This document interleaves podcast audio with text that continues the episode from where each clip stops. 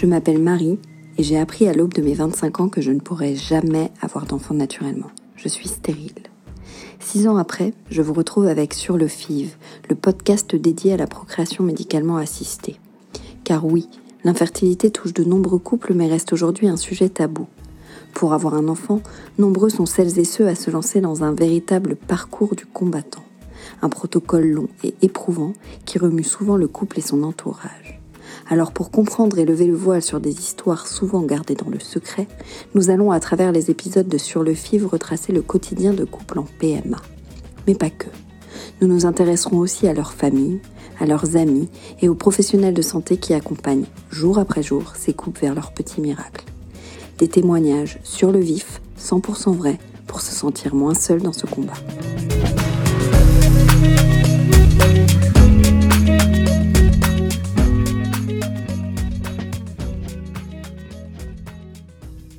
Dans ce deuxième épisode de Sur le FIV, c'est Juline, auteure du livre Un enfant à tout prix, qui nous livre son témoignage bouleversant. Victime de multiples fausses couches inexpliquées, elle a dû se battre pour faire entendre sa douleur et son envie de comprendre. Comprendre pourquoi son corps refusait de porter la vie jusqu'au bout, pourquoi ce corps qui arrivait à faire afficher ce joli plus sur le bâton enlevait systématiquement une des deux barres quelques semaines plus tard. Et sa réponse est arrivée après plus de cinq années d'attente et d'espoir, la conduisant tout droit vers le chemin de la FIV. Elle nous raconte. Bonjour à tous, je m'appelle Juline, j'ai 25 ans et partage ma vie depuis 7 ans avec Maxime qui a 27 ans. J'ai souhaité témoigner sur le podcast Sur le FIV pour partager mon histoire et surtout pour vous passer un message, celui de ne jamais perdre espoir. Notre folle aventure a débuté en 2015 lorsque nous avons pris la décision de concevoir un enfant. Le plus beau projet qu'un couple puisse mener. À l'époque, nous étions bien loin des complexités de l'infertilité et ce monde nous était complètement inconnu. Tout est allé assez vite puisque cinq mois après l'arrêt de ma pilule, nous apprenions qu'un petit être était venu se loger au creux de mon ventre. Larmes de joie, bonheur, nous étions les plus heureux du monde. Nous avons pu le rencontrer lors d'une première échographie. Puis nous devions attendre patiemment celle du premier trimestre avant de le revoir. Malheureusement, lors de cet examen, nous ne l'avons jamais revu. La gynécologue nous a expliqué qu'il avait disparu. Je ne connaissais rien au terme de fausse couche, œuf clair ou grossesse extra-utérine.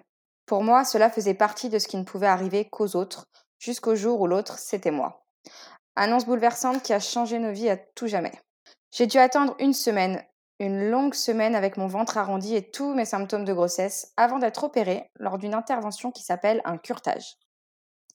Puis il a fallu vite se relever. Il était impossible de laisser nos projets de côté. Nous avons tout de suite repris les essais et cinq mois plus tard, un nouvel être était venu se loger.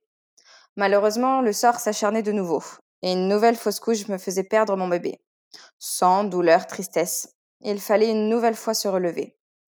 Nous avons souhaité faire des examens, comprendre, savoir. Mais les gynécologues nous ont tous fermé leurs portes, prétextant que nous étions encore bien trop jeunes, mais surtout que ce n'était que ma deuxième fausse couche et que les recherches ne commençaient qu'à partir de la troisième. C'étaient des phrases que je ne pouvais pas entendre. Moi, j'avais besoin de savoir. Nous avons tout de même sagement attendu qu'une nouvelle grossesse arrive. Nous étions fin 2015. 2016-2017, rien. Pas l'ombre d'une grossesse, pas l'ombre d'un bébé. Nous avons de nouveau souhaité rencontrer un gynécologue, car le temps nous paraissait long, interminable. Les tests de grossesse négatifs s'accumulaient dans la poubelle et mon désespoir à chaque règle s'amplifiait. Cette fois, la médecine était d'accord avec nous. Le temps était long. Nous avons passé les examens de rigueur pour une entrée en PMA. Ils n'ont rien révélé d'anormal. Seulement une tumeur bénigne à l'utérus qui n'empêchait pas une grossesse mais qu'il fallait retirer. Juin 2017, deuxième intervention chirurgicale. Nous avons ensuite laissé le temps à mon corps de se remettre avant de débuter notre première insémination en novembre 2017. Outre la bataille médicale, nous avons très vite pris conscience qu'il s'agissait aussi d'une guerre administrative. Spermogramme, sérologie, prise de sang, demande à 100% à la Sécu. Il y avait toujours quelque chose à faire pour que tout soit à jour. Une fois la peur des aiguilles passée, nous avons pu réaliser notre premier protocole qui a débouché sur une jolie grossesse. Mais rebelote, une troisième fausse couche. Cette fois-ci, on avait enfin bien voulu nous faire passer des examens. Malheureusement, ces derniers n'ont toujours rien donné. Pas de réponse, aucune. Que ce soit notre infertilité ou ces trois fausses couches, tout restait sans aucune explication. Nous avons ensuite enchaîné d'autres inséminations, plusieurs protocoles non aboutis pour deux inséminations. Étant suivis par un gynécologue de ville, nous avons décidé de nous orienter vers un centre de PMA, qui nous paraissait bien plus spécialisé.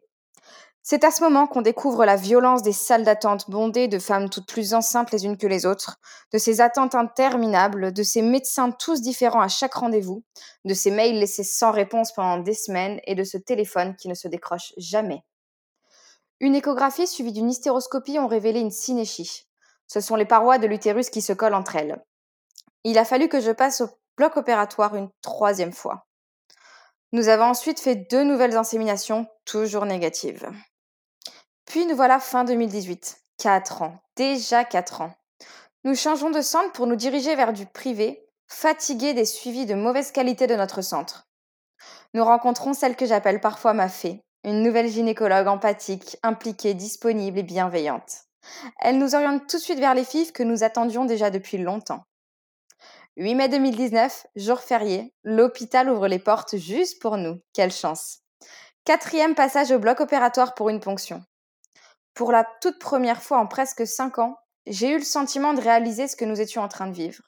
Des larmes, beaucoup de larmes lors de mon entrée au bloc. Un puissant sentiment d'injustice était venu me frapper de plein fouet. Puis je me suis vite reprise.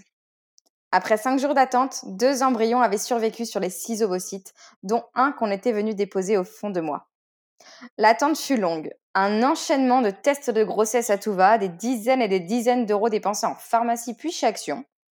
Puis cette barre, cette fabuleuse barre que je n'avais pas revue depuis si longtemps. Un, dosage HCG positif et nous étions enfin sur notre plus beau nuage. Première échographie, ce cœur qui bat si vite et si fort, cet amour qui nous possède et qui nous anime. Puis des angoisses, des milliers d'angoisses, des souvenirs douloureux, une peur bleue de le perdre de nouveau. Huit semaines, mon bébé est sans vie. La vie nous l'a encore pris. Mon quatrième bébé. Puis toutes ces pleurs, rendues illégitimes par les médecins et par l'entourage. Ce n'était qu'un fœtus, disent-ils. Ça arrive à tout le monde. Non, la fausse couche n'est pas un événement banal dans la vie d'un couple.